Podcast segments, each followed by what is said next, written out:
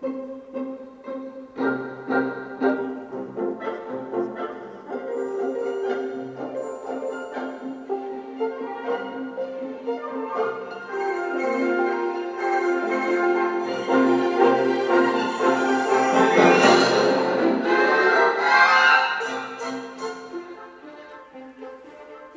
条武の社長の規定今日の教訓ラジオ版、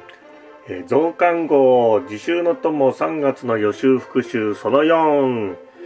えー、皆さんこんにちは二条武です、えー、お元気でしょうか？ですね。いろいろコロナウイルスでね、え世の中大変になっておりますけどもね、え皆さん大丈夫でしょうかね？元気ですか？はい。え、今日はですね、え、ちょっとアシスタントがいませんで、私一人でですね、え、お送りしてますが、今収録は、今日はですね、3月の14日ですね、土曜日に、収録してますけども、この放送はね、3月16日にね、放送される予定ですが、えっ、と、実は、うんと、今までこう1時間ぐらいですね、えー、インスタグラムのね、えライブ配信をね、してみようかななんてね、思ってですね、それで、えー、ちょっと準備をしても1時間ぐらいかかっちゃってですね、何をしようかなとかっていろいろあの、えー、なんていうかその、顔を映すわけにはいかないので、いかないっていうか恥ずかしいので、えー、何を映そうかなと思って、これ持って、あれ持ってとかね、えー、いろんなことやってて、結局、えー、一応準備はしたんですけども、うん、なんかちょっとやっぱりこう、初めてのことっていうのはこう勇気がいるもんですね。なかなか最後のそのライブ配信のボタンを押す勇気がなくてですね、えー、ちょっとあの断念しまして、今このポッドキャストだけで、えー、撮ってますけども、えー、もう一度ですね、あの、チャレンジしてライブ配信ね、やってみたいななんてね、インスタのね、やってみたいなと思ってますけど、まあでもあの、えー、ライブ配信はね、やっぱり皆さんがね、聞いてるなんか時間とかね、曜日がいいかなと思って、やっぱりまあ、えー、夜とか、それから土曜日とかね、こういうような時間に、ね、なるのかなってね、思ってますけどもね。まあだからそのようなところの収録の時間にね、かかればね、なんかまたライブ配信をね、やっていければな、なんてね、いうふうにね、思ってますけどもね。はい。えっ、ー、と、今日はですね、えー、この自習復習っていうのは、あえー、3月ですね、えー、後継者アカデミーとか、看板アカデミーとか、それから江戸川の企業家ゼミナールとかですね、えー、延期になったり中止になったりしまして、えー、講義が全くなくなってしまいましたので、えー、そのような皆さんのためにですね、えー、予習復習をね、ちょっとしていただこうということで、えー、お送りしてまして、今日が、え、その臨時増刊号のですね、4回目ってね、いうふうになりますけども、で、今までですね、初回からちょうどこの1月、2月、3月は、えー、アカデミー関連の講座は、あマーケティングに、ね、なりますので、まあ、それについてずっとね、触れてまいりまして、えー、目に見えない価値のベネフィットをですね、えー、それからあターゲッティングね、誰をね、え、こう標的顧客にしていくのかとか、それからタッチポイントですね、お客様と接するところ、それからコアバリューですね、え、お客様に永遠に約束していくことみたいなね、まあそんなようなことをですね、えー、皆さんにお伝えしてまいりましたけども、え今日はですね、まあアカデミーの中でも当然講義の中でやるんですが、じゃあそれらの知識をね、ちょっと活かして、えー、ケーススタディ、ね、事例検討っていうことで考えてみましょうみたいなね、まあそういう演習があるんですね。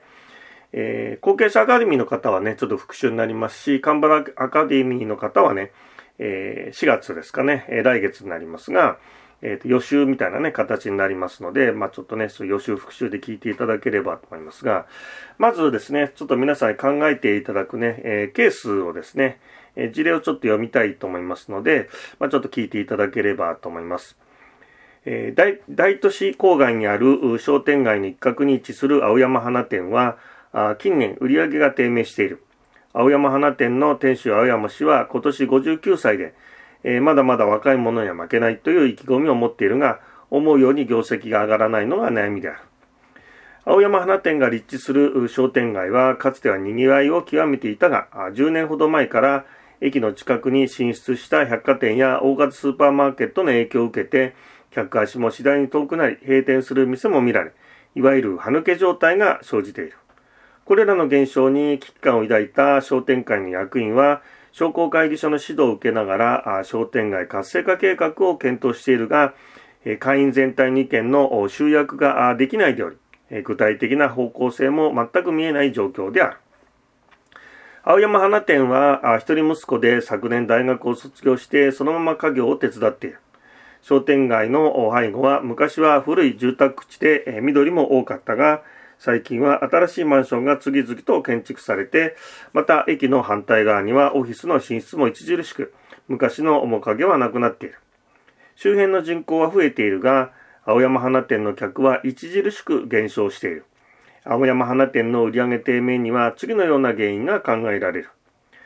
青山花店の店は、あ店のイメージは弱く、従来からの町の花屋さんという印象が強い。青山花店の顧客は以前から住んでいる住民が多く高齢化が進んでいる。店舗は15年前に改築した以降、あまり手を加えておらず、随所に古さが目立つ。店内には床に置かれた花桶に聖火が投げ込まれて展示されており、全体として雑然としている。以前は近くの稼働教室に教材として聖火を納入していたが、5年ほど前に人手が不足したことを契機にやめて現在では店売りのみとなっている。このような状況下において青山花店の今後の進むべき戦略をどのように立てていけばよいか、マーケティングの視点を踏まえて提案してください。まあ、このような事例なんですね。非常にあの、短くてですね、えー、そんなに、まあ、なんていうか、あ込み入ったね、いわゆるそのビジネススクールでやるようなケーススタディとは違って、本当にまあ A41 枚で終わるような事例なんですけども、このですね、青山花店ですね、その、に対して、マーケティングのね、この知識を使ってですね、どんな風に解決策を、まあ、見出していくかってね、いうことを皆さんにね、考えていただくってね、いうものなんですね。で、まずこういう、まあ何かこう、まあ事例というかこういう経営の問題に、えー、まあまずね、えー、対処していくためには、あまあその、えー、会社のですね、まあこの事例であれば青山花店の、まずこの強み弱みですね、えー、それをね、しっかりと把握することが大事なんです。で、皆さんも自分の会社ですね、解決策というか、えー、まあ、解決策っていうよりは方向性ですかね、これからどういうふうにこう商売をね、えー、進めていけばいいかみたいな、その方向を探る上でとにかくやらなければいけないのは、えー、自分の会社の強みですね、こういうところが強い。逆にこういうところが弱いですね。強み弱みをね、きちっと把握する。で把握するって、じゃあ具体的にどうすればいいかっていうと、社内であの話し合うことですね。これは、えっ、ー、と、去年、一昨年の中小企業白書にも統計データで載ってるんですが、やっぱその自分の会社の強みを把握するのに、えー、どうしてますかってことで、非常にその回答数が、あ成功してる、まあ、非常にその、いろんな新しいチャレンジ成功してるって企業に非常にこう多い回答が、自社内ですね、会社内の、会社内で、そういうこう強み弱みみたいなものをね、しっかりと議論してるっていう会社が、非常にその成功してるってね、いうふうに答えてる企業に多いんですよね。で逆に、こう、うまくいかないとか失敗するっていう企業さんに多いのが、こう、お客様に聞くっていうことなんですよね。で、お客様にこう、うちの会社の強みって何でしょうかって聞いてもなかなか、こう、本当の答えというか、えー、自分たちのこれからの方向性に活かせるような答えみたいなのが返ってこなかった、来ないものなんですよね。ですから顧客に聞かずに、えー、自分たちのね、中でこういうところが、お客様に受けて強みじゃないかとか、こういうところがダメなんじゃないかみたいなことをね、議論していく。からもう一つですね、この青山花店のケースでもう一つ大事なのは、えー、まあ外部ですね、会社の外に対して、これがチャンスだっていうことと、あと逆にこれが非常に脅威であるってね、そのチャンスと脅威も分けて考えるってことなんですね。で、この強み、弱み、チャンス、脅威、これをね、スウォット分析って言いますけども、まあ、スウォットっていうのは SWOT ですね。スウォット分析って書きますが、まあ、頭文字、えー、英語のですね、強み、弱み、えー、機械、えー、脅威ですね。この英語のですね、えー、頭文字を取って、スウォット、STOW ですね。すあの、あ、ごめんなさい。えー、SWOT ですね。えー、スウォット分析ってね、えー、いうふうに、あの、言うんですけども、この外のですね、会社の社外、外部のその対して、これがチャンスだとか、逆にこれは非常に脅威である。まあそんな風なですね、この4つに分けてですね、その情報をまず整理をしていくってことですね。で、例えばこの今のこの青山花店のこのケースで言いますと、うんと、例えばですね、うんまあ、この青山花店のその内部の強みとしては、まあ、稼働教室を昔やっていたっていうことですから、その知り合いがですね、まあ、お客様がいらっしゃるっていうことですね。えー、それからあとは息子さんですね、後継者の息子さんがいる。で、これは非常に強みですね。やはりその、会社のその、なんて言いますか、こう、えー、お店のですね、これからを担っていく、その新しい感染みたいなものが必要ですから。やっぱりこの経営者が長く経営をすればするほど、実は業績っていうのは、まあちょっとこう上がってこないってことが、これも、えー、統計上、えー、見れて、えー、分かっていることなので、やはりこう早め早めのね、えー、社長交代みたいなものが、実は会社に活力を生んでいくってことは、もう、えー、分かっていることなので、まあ、この後継者の息子さんがいるってのは非常にこの強みですよね。まあ、これが例えば息子さんとか、娘さんとか、えー、後継者の人が、若い人が誰もいないってなると、いやいや、この先ね、大丈夫かってね、まだまだこの、社長さんも若いんですが、まあでも大丈夫かってね、なってしまうってことですよね。からあとは、意気込みとですね、経験豊富な店主ですね、えー、お父さんの存在がある。あとは、こう、家族でやってますから、小回りが利くとか、あと顧客とね、こう、細かいコミュニケーションがね、できる。なんてね、いうことが強みとしてある。逆に弱みとしては、この従来のね、花屋さんってね、町の町の花屋さんってね、古いイメージがある。まあ、この古いイメージをどうやって払拭するかっていうのは、なかなか実はですね、えー、経営的には大きな課題でして、えー、まあ一番いいのはその内装をガラッと変えてしまうってこともあるんですが、あんまりガラッと今度変えてしまうと、今までのお客様がこれ来られなくなっちゃうんですね。特にあの、後継者の人が後を継いで、お店の内装をガラッと変えて、それでうまくいかなくなるっていうケースは実は非常に多いんですね。ですからまあこの、えー、古いね、えー、町の花屋さんってイメージがついてる。まあこれをどうしていくのか。まあこの部分で非常に弱みであるってことですね。えー、それからと展示とかディスプレイの悪さとかですね。あとは人手不足。この辺も弱みとしてあるのかなですね。逆に、今お話したようなその外部に対するチャンス、機会ですよね。これはあの、町の人口が非常に増えてるっていうことですよね。あと新築マンションも増えてて、非常にその、こう、若い世代ですね。そういう人たちも増えてるんですね。あとはですね、えー、まあ自然環境の変化。まあこう、緑が減ってるってことですが、逆に緑が減ってるからお花をですね、えー、なんか提供してる、そういうことができるチャンスがあるんじゃないか。まあなんか今年は、えっ、ー、と、ホワイトデーですか？なんか、えー、成果をね、送ろうなんてね、いうなんか動きもあったりしますかね。そういう、まあ、一つのこう世の中の動きみたいなものもですね、こうチャンスとしてね、ある、考えられるっていうことですね。逆にこう、脅威としてはですね、この百貨店とか大型スーパーが駅前にどんどんどん出てくるとかですね。それからあとは、歯抜け状態の商店街。まあ、この歯抜け状態っていうのは、もうあの、お店を商売をやめちゃって、まあ、シャッターを下ろしちゃってるっていうことですね。そういうような、えー、まあ、なんとかこう、活気がない商店街。まあ、これはかなりですね、実は、えー、大きな脅威というか問題点なわけですよね。やっぱこう商業っていうのはこう集積っていうかいろんなお店が集まってるっていうところに、え人っていうのは集まって、集まってくるっていうのがありますから、まあこれはもうちょっとね、脅威であるってことですね。あとは意見がまとまらない商店会ですね。それから、えー、あと住人の高齢化みたいなものもね、えー、まあ脅威としてあるんじゃないか。まあこんなようなところをですね、えー、今のこの短いケースですけども、まあ強み、会社のね、この青山花店の強みと弱み、それから外に対するチャンスと脅威。まあこういうふうにこう分けてですね、で、こういう情報を分類、4つに分類したところから方向性を見出していくってことが大事なんです。で、こういうあの、こういうことをですね、あの、しっかりこう、分類して方向性を見出していくってことをしないと、えー、どうしてもその思いつきっていうんですかね、こうやるといいんじゃないのとか、こういうのをお客さん望んでるんじゃないのみたいな思いつきの場当たり的な経営になってしまうんですよね。で、思いつきとか場当たりがなぜいけないかっていうと、やっぱりこう多面的多角的にこう考えていないので、非常にその偏りですね、考えとかアイデアに偏りがあったりとか、えー、それからあとは無駄なこともあったりとか、あとは漏れがあったりしますよね。やっぱりこのいろんな面から考えていくと、あ、こういうこともあるかななんてねアイデアが出てきますが、思いつきだと一つのところしか見ていないですから、他の可能性があるのを、えー、見逃してしまうなんてね、いうことも出てきますよね。ですからこういうふうにね、しっかりとね、いわゆるこう、ひな形フォーマットをですね、えー、こういうものをですね、まあ、あの、えー、ワークシートみたいなものを作ってね、それでこう、情報を分類して、えー、分析して、それで、え方向性を見出すってことね。特にこの中小企業の、え、皆さんっていうのは、ここのところがね、非常にちょっとこう苦手というか、あ飛ばしちゃうところがね、ありますんで、で、このスウォット分析ですね、これも実はマーケティングの、えー、なんていうか知識の一つですのでね、ぜひまあ覚えておいていただければと思います。まあそんなようなことでこの青山花店をですね、どんな風にしていくのかっていうことですが、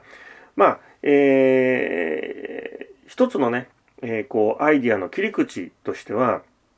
えー、今僕がちょっとね、挙げました脅威のところで、えー、百貨店とかですね、それからスーパーのですね、その駅前進出ってね、いうことがありますが、これがですね、まあ、脅威といえば脅威なんですけども、実はそれをこう裏返してチャンスとして捉えられないかっていう発想ですね。まあ、例えば百貨店の中に入っちゃうとか、それからスーパーの中に出店するとか、百貨店に出店するとか、そういう方法もあるわけですよね。で、えー、このね、えー、あの、後継者アカデミー、看板アカデミーの一つの、えー、も、回答例ですね。模範回答ではなくて、回答の一つのサンプルとして、えー、僕がお話をしてるのが、この百貨店の中にね、えー、出店してしまうってね、いうことなんですよね。で、百貨店の中に入ってしまって、百貨店に来るお客様に対して、えー、マンションが増えてるってこともありますから、えー、ベランダでですね、バルコニーで、え何かその園芸ができるような、まあそういうような、えベえベランダ用ガーデニング専門店ですね。用品の専門店に、えちょっとこう生まれ変わっていこうじゃないかってね、いうようなことをですね、えー、考えていくのはどうでしょうかってことをね、え、回答例でちょっとお示しをしてるんですけども、こういうこのかい、あの、じゃあその方向性を見出していくときに、じゃあ次何をするのかっていうのは大事なのは、まあ、今僕はあの百貨店にあの出店するってことを話しましたけども、あの、誰にやはりその、え、提供していくのかってターゲットを定めるってことをですね。で、これあの、この講座の3回目、2回目ですかね、お話ししましたが、ターゲッティングですね。で、こういうケーススタディをよくやると、まあ非常に多いというか、まあほとんど皆さんそうなんですが、いろんなところにですね、そのターゲットをこう広げてしまうってことをやってしまうんですね。えー、まあ、あの、あの人にもこの人にもこの人にもあの人にもみたいなですね。えー、例えば、えー、以前のその稼働教室に教材として成果を売ってた。その、えー、稼働教室のお客様を掘り起こしてまずやってみようとか、えー、それからさらに、えー、新しいマンションがね、次々と出てるので、そういうお客様に、えー、なんか移動販売でワゴンでこう売っていくのはあいいんじゃないかとかですね。それから、さらにはそのオフィスが増えてるってことで、オフィスのその奥ですね、グリーンですよね、緑みたいなものを、観葉植物ですね、そういうものをなんかリースするのもいいんじゃないか。まあ、まあ、要するに、えー、昔のお客様から、それから新しいマンションのその若い、えー、ファミリーから、それからオフィスの、えー、法人需要まで全部こう取り込んでやっていこうじゃないか。っていうふうに、えー、考える方、まあほとんどなんですけども、それですとこうターゲットがたくさんあって、とてもとてもその、えー、中小企業、まあ、この青山花店では対応することができないので、絞り込むですね。ターゲットを絞り込む。まあ、前回もお話ししましたが、絞り込むってことが大事です。ですから、今のような、えー、マンションの人たちに向けて、それからオフィスに向けて、それぞれのアイディアは悪くはないんですが、それ全部やろうとするのは無理なので、じゃあどれを選びますかってことですね。どれはまずはやっていきますかってことをね、まあ選ぶってことですね。それから、こういうケーススタディを考えていく、マーケティングで考えていく上で次に大事なのは、ターゲットが決まったら次は何をってことですね。商品ですね。まあ、プロダクトですね。何を提供していくのか。例えば百貨店にこう出店した時に、えー、例えばこう、花束ですね。一束なんか300円とか500円とか、なんかそんな風にこう安売りをしてる、するとですね、やっぱ百貨店に来るお客様っていうのは、どちらかというと日用品ではなくて、非日常的なものをお求めにいらっしゃるので、そういうこう、お花のなんかこう、えー、安売りみたいなものはターゲットに来るお客様に合わないってなりますね。ですから、例えば百貨店に来るお客様であれば、新しいこのライフスタイルを提供するってことで、ベランダガーデニングはいかがですかってことで、ベランダガーデニング必要なえー、お花だとか種だとか土だとかスコップだとかそういうものを提供していくってことになりますね。それから次に考えるのは今プロダクト何を提供するのか。ですね何を売っていくのか。から次にもう一つはプライスですね。値段です。値段を考えていく上で、えー、例えばスーパーに出る場合は、えー、高いお花ですとスーパーっていうのは日用品を買いに来るお客様ですからやっぱりどっちかっていうとえ価格にこう敏感になりながらお客様は、えスーパーに来店をされる。そういうところで高いものを出しても、いや、あの安いものがいいってなりますから、スーパーにもし出店する場合でしたら、価格を安くしなければいけない。え、それから百貨店に、え、逆にこう出店する場合には、百貨店っていうのはどちらかというと非日常でちょっとお金をいいものだったらね高いんだけれどもちょっとお金を払ってもいいかなと思ってそういう心理でお客様いらっしゃいますからそこで安売りをしてもしょうがない。そそこでは多少高いんだけれどもいいものを品揃えしていく。ですから値段は高めにつけていく、まあ、こういうふうにこう、えー、狙うターゲットに対してプライスっていうのも当然変動して考えていかなければいけないとなりますね。それからもう一つですね、重要なのはププ、えー、プレイスですね、場所、どこで売っていくのか。まあこれは僕が、今お話したように百貨店で売っていくってこともあるでしょうし、えスーパーに出店するってこともあるでしょうし、それから移動販売っていうこともあるでしょうし、えそれから今のお店を改装してやってる。いろんなことがありますけども、その、えー、狙ってるお客様に適した場所でやっていかなければいけないってありますね。例えば、百貨店に出店をしてベランダガーデニングの少々高いんだけれどもおしゃれな、えー、スコップだとかそういうプランターだとかそういうものを置いた。そういう品揃えをしていこう。それは百貨店という場所であればターゲットにマッチしてすごくいいんですけどもじゃあこれを今までのその青山花店の古いお店でそれをやろうとするとぱその、えー、狙ってるお客様高齢のお客様に対してそれはえー、マッチしませんからうまくいかなくなる。ですから、えー、ターゲットに対して提供するものは何なのか、それその売る売り場所は何なのかっていうこともピタッとターゲットにこうフィットしないと売れていかないってことがありますね。えー、で、最後はプロモーションですね。どうやって知ってもらうのか。例えばこのベランダガーデニングのこの百貨店に例えばね、出店してやっていきましょうみたいな場合はですね、えー、例えばえー、いろいろなそのウェブで、えー、もちろん広告するのもありますし、あとは、えー点えー、駅を中心としてですね、いろんな交通メディアをなんか利用していくだとか、あとは、え、プロモーションとしては、例えばベランダガーデニングコンテストをね、なんかこう開催するとか、まあなんかそういう顧客の定着とともにガーデニングの楽しさをお伝えしていくようなイベントを開催していくと。まあそんなようなことをして少しずつ少しずつこう知っていただくみたいなことをやっていくわけですね。まあこのようにですね、その狙ったお客様に対して何を、えー、いくらで、それからどこで売って、どうやってしてもらうのか。まあ、つまり、プロダクト、プライス、プレイス、プロモーション。この4つをですね、マーケティングの 4P って言いますね。P っていうのは、えー、プロダクト、プライス、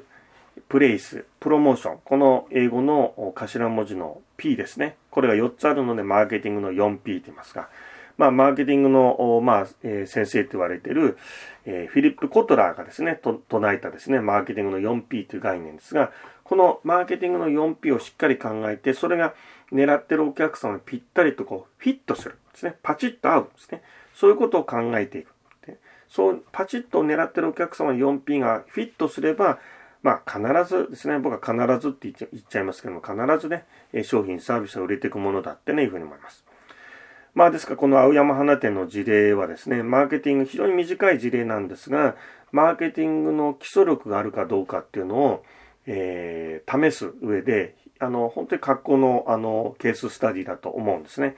ですからまあ、え、後継者の皆さんはですね、この青山花店のね、え、ケーススタディやっていただいたと思うので、これをですね、じゃあ自分の会社に置き換えるとどうなるのかってことをですね、えー、まずスウォット分析をしてですね、それからターゲットを狙って、決めて、それにターゲットに合うようにその 4P をね、うまく組み合わせて考え、アイデアを出して組み合わせて、ピタッとフィットするように考えていくんですね。まあ、こういうふうに考えていく一連の作業、マーケティングミックスって言いますが、マーケティングミックスを考えていくってことをね、えー、マーケティングの力を試すっていうのもやっていただきたいなというふうに思いますし、えー、カンバーカーでもね、皆さんはこれから、あこれをね、ケーススタディをやられるわけですから、じゃあ自分はね、まあどんな風なあターゲットに対して何を提供していくのか。まあそんなような観点でマーケティングの知識をですね、駆使してこのケーススタディをね、解いていっていただければってね、いうふうに思います。はい、えー、そんなようなところでですね、今日はね、えー、青山花店のね、ちょっと昔ながらの街の花屋さんっていうね、えー、事例を皆さんにね、ちょっとご紹介して、えー、マーケティングのですね、その、えー、ベネフィット、目に見えない価値をどうやって提供していくのか、かターゲッティングですね。それからマーケティングの 4P、それそれらがピタッとフィットするね、そんなようなことをちょっとね、お伝えしました。まあ、えー、僕がですね、お伝えしているマーケティングのキーワードっていうのは、えー、ベネフィット、それからターゲッティングですね、えー、それからマーケティングの 4P、それからタッチポイント、コアバリューですね、この5つです。で、それに、えー、さらに補足して、えー、付け加えるならば、ターゲットに対して 4P がピタッとフィットする。フィットってね、いう言葉もね、えー、5プラス1でね、えー、キーワードでね、僕はね、お伝えしますが、実はマーケティングっていうのは勉強すると非常に、えー、奥が深く、そして幅広いですね、えー、まあ、学問の一つですけれども、経営学の一つですけれども、でもね、私たちこう中小企業に必要なものっていうのは、本当その中でも、えー、ごくわずかな一部だけで十分だと僕は思ってます。その十分だなっていうと、これだけ知っていればいいんじゃないかなっていうのが、今のキーワードの5プラス1だとね、いうふうに思いますので、えー、ぜひですね、このマーケティングをね、もう一度ね、えー、なんかしっかり勉強していただきまして、えー、なんかこう皆さんのこのお客様がね、いらっしゃらなくても、えー売り上げが上がっていくですね、それから業績が良くなっていくね、そんなようなね、仕組みをですね、ぜひ作ってね、いただければと思いますね。まあ、前回、あの、前々回ですが、マーケティングのね、講義のこの最初の時にね、お話しました一番のね、中小企業のウィークポイントはこのマーケティングだと思いますので、ぜひね、このマーケティングをしっかりとね、意識して使いこなせるようにね、していただければな、なんてね、いうふうに思いますね。はい、えー、ということでですね、えー、自習の友ですね、3月の予習復習その4ということでね、お伝えをしてまいりました。えー、またね、この自習の友をですね、えー、これからもね、えー、続けてね、皆さんにね、お伝えしていければな、なんてね、思ってますので、ぜひね、続けて聞いてみてください。また、あの、僕のね、え講座をね、勉強をされてない方もね、えー、ぜひ、あの、聞いていただいて、続けて聞いていただければね、ああ、こういうことが必要なんだな、みたいなね、えー、勉強になっていただけるんじゃないかなと思いますのでね、ぜひね、続けて聞いていただければと思います。はい、えー、それではですね、えー、自習の友のですね、3月の予習復習、えー、臨時増刊号4号ですね、えー、今日はこれでおしまいしたいと思います。えー、皆さんね、えー、いろいろ自節柄ですね、お体大切にお仕事頑張ってください。ではまたね、聞いてください。失礼します。ありがとうございました。